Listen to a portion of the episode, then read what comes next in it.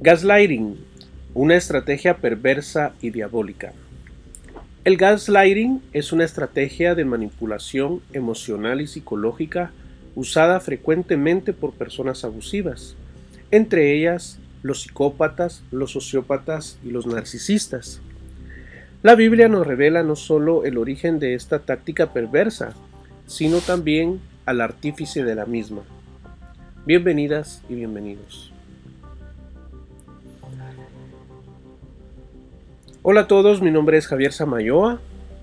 Hoy quiero hablar o quiero dar mi punto de vista con relación al gaslighting. En primer lugar, el gaslighting es bíblico y para ello vamos a ir a Génesis 3 del 1 al 5. Les quiero citar aquella conversación. Era el contexto de la creación cuando eh, pues luego de que Dios le diera instrucciones a Adán y Eva para que no comieran del, del árbol del conocimiento del bien y del mal. Génesis 3 del 1 al 5 dice de esta manera, aquí vamos a descubrir al, al artífice o al creador del gaslighting, obviamente es Satanás. Dice el versículo 1, pongamos atención a cada una de las palabras. Pero la serpiente subraye serpiente. La serpiente era astuta, subraye astuta, más que todos los animales del campo que el Señor Dios había hecho, lo cual dijo a la mujer, este es el, gas, el, primer, el primer gaslighting que utiliza Satanás, con que Dios dijo, no comáis de ningún árbol del huerto. Versículo 2. Y la mujer respondió a la serpiente, del fruto de los árboles del huerto comemos, más del fruto del árbol que está en medio del huerto, dijo Dios, no comeréis de él, ni tocaréis en él, para que no muráis.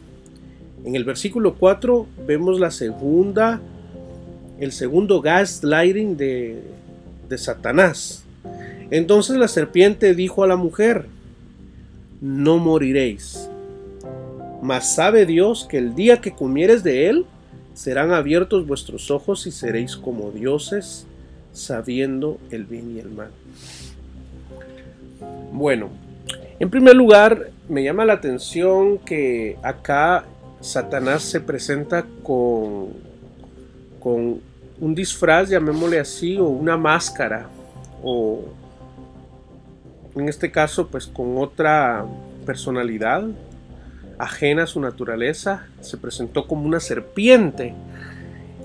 Y justamente pues los psicópatas, los narcisistas normalmente hacen eso, siempre se presentan con una máscara de algo que no son. Y así se mantienen eh, todo el tiempo pues fingiendo ser personas que eh, pues en el fondo no son, ¿verdad? Siempre demostrando algo que no son. Y la palabra astuta, como lo vimos, eso de alguna manera nos sugiere, ¿verdad? Que los eh, que pues Satanás es astuto, tiene poder y eh, obviamente pues eh, viéndolo hacia un plano natural, haciendo digamos esta analogía de los narcisistas, ellos definitivamente son astutos e inteligentes, son eh, personas que de cierta manera muestran habilidades de persuasión, de comunicación, de seducción. Y esto pues eh, los hace ser personas astutas.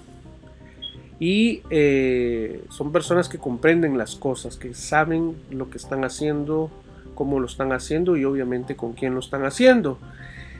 La palabra también astuta eh, eh, llama la atención porque de esta forma ellos eh, obtienen algún provecho o algún beneficio mediante el engaño.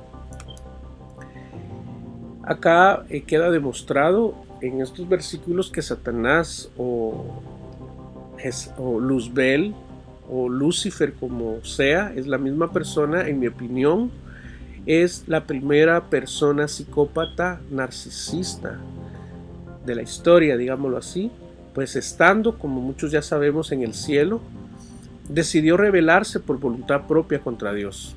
Él ha querido ser como Dios y trata hasta el día de hoy ser como Dios. La envidia como la mentira son cualidades que han estado con Satanás desde el principio y son cualidades innatas de todo psicópata, sociópata o narcisista. El gaslighting precisamente es una de sus armas favoritas de esta gente trastornada para controlar y manipular. En el versículo 4, esa pregunta con que Dios os ha dicho, no comáis de todo huerto del de todo árbol del huerto? Esa pregunta de la serpiente, o sea, de Satanás, es un gaslighting que le está haciendo a Eva porque lleva esa intención de confundirla, de engañarla y de hacerla dudar de lo que Dios había dicho, que no comieran del árbol del conocimiento del bien y del mal. Se trataba de una estrategia para influirla a que comiera del fruto prohibido. Génesis 3 nos confirma que el gaslighting es una estrategia de manipulación diabólica, porque era la palabra de Dios y la palabra de Satanás. La palabra de Dios porque él había dicho, no coman. Y, viene Satanás y dice, no, mm, eh, no puedes comerla. Le estaba sugiriendo eh, de cierta manera con esas preguntas capciosas, ¿verdad? Era una pregunta malintencionada, diría yo, frente a una Eva inocente y despistada. Y digo despistada porque miremos en el, en el versículo 3 dice, dice Eva, no le comeréis ni le tocaréis. Esto no había sido la palabra de Dios. Dios había dicho, no le comeréis. Era la única instrucción que Dios había dado a, Adán y Eva. Pero viene Eva y dice, no le comeréis ni le tocaréis, le dijo. Entonces eso eh, da a entender que Eva no estaba o no había puesto atención. Eva estaba, digámoslo así, yendo, haciendo este análisis un poco hacia un plano más profundo, estaba en cierta manera inventando su propia religión. El segundo gaslighting que, que vemos en el versículo 4 dice, ciertamente no moriréis. Y esto es lo que yo denomino el gran engaño. Porque ¿qué pasó después que Eva comió el fruto? Fue precisamente cuando la muerte entra al mundo y eh, pues obviamente cayó maldición sobre ellos y sobre el planeta entero. Entonces esto es lo que eh, yo denomino el gran engaño. Y díganme si no, el, psicópata llega a nuestra vida eh, con una máscara ofreciéndonos eh, pues un futuro prometedor, viene pues este, mostrándose encantador o encantadora. Y, nos damos cuenta al final de que, que no era la persona que uno cree todo lo que dijeron, todo lo que hicieron, pues resultó ser falso, ¿verdad? Entonces esto es el gran engaño y este es justamente el, trasfondo de esa táctica de Satanás frente a Eva, porque en cierta medida la quería pues hacerla obviamente caer, influirla a que caera pues en la tentación de comer el fruto. Era al mismo tiempo una forma de acusar a Dios, ¿verdad? Con que Dios te dijo que no comieras, como así? Como quien dice quién es Dios. Entonces le deja o le implanta esa, esa duda a Eva y, Eva pues obviamente eh, eh, pues termina cediendo, termina siendo seducida por, las palabras de Satanás y, es ahí pues donde cae la maldición sobre ellos y pues sobre el resto de las generaciones hasta el día de hoy. Por eso es de que este mundo está lleno pues de mentira, o mejor dicho, la mentira o el desamor, como la infidelidad, el fracaso, la pérdida, la traición, la muerte, son consecuencias de esas maldiciones. El gaslighting, señoras y señores, es sin duda una estrategia perversa y diabólica. En mi opinión, todos los psicópatas, sociópatas y narcisistas son controlados por Satanás y particularmente por el demonio de Jezabel para cometer sus maldades. Vamos a, leer otra cita bíblica. Nos vamos a ir ahora a Juan, Juan 8:44. En Juan 8:44 nos revela que estos trastornados y trastornadas, porque también lo hay en mujeres, son hijos del diablo. Eh, me encanta porque la Biblia siempre nos revela todo, absolutamente todas las, las cosas, todas las cosas nos las revela. Dice, era Jesús hablándole a, quienes, a los líderes de la época, a los religiosos de la época, a los influyentes de la época. ¿Verdad? Les dice, vosotros de vuestro padre el diablo sois. Ahora miremoslo hacia el contexto de los psicópatas, de los sociópatas y narcisistas, que, como dijimos antes, tienen la misma naturaleza.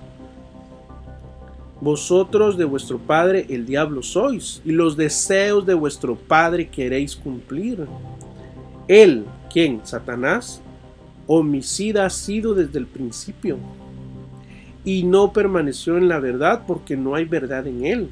Cuando habla mentira, de suyo habla, porque es mentiroso y padre de mentira. Díganme si no, si los narcisistas, los psicópatas no son mentirosos. Después que nosotros, eh, los que hemos vivido el abuso narcisista, nos dimos cuenta de que toda nuestra vida fue eh, una constante de mentiras tras mentiras y tras mentiras, ¿verdad? En este texto nos revela justamente que son como Satanás y están a su servicio. Porque dice, y los deseos de vuestro Padre queréis cumplir. Nos habla que les gusta hacer cosas malvadas que Él hace. Incluso dice otra versión que lo disfrutan.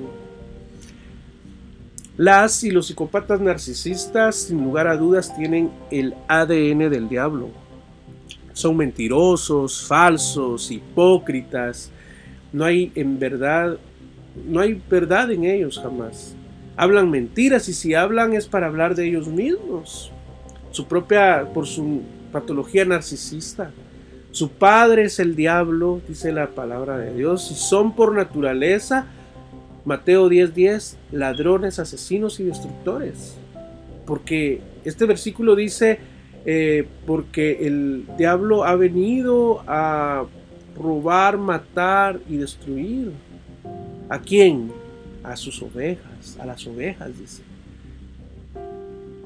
Díganme si no, los, los, psicópatas son ladrones, son asesinos y destructores. ¿Verdad? Eh, son ladrones porque nos roban o nos han robado nuestro dinero, se han aprovechado de, nuestras cosas. Son asesinos, mm, probablemente físicos, asesinos eh, de forma física, Y puede ser también asesinos emocionales y destructores, porque esa es su naturaleza, destruir y destruir y destruir. Por eso tenemos que entender que el mundo espiritual controla el mundo natural.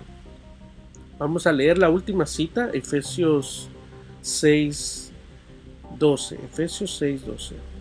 6.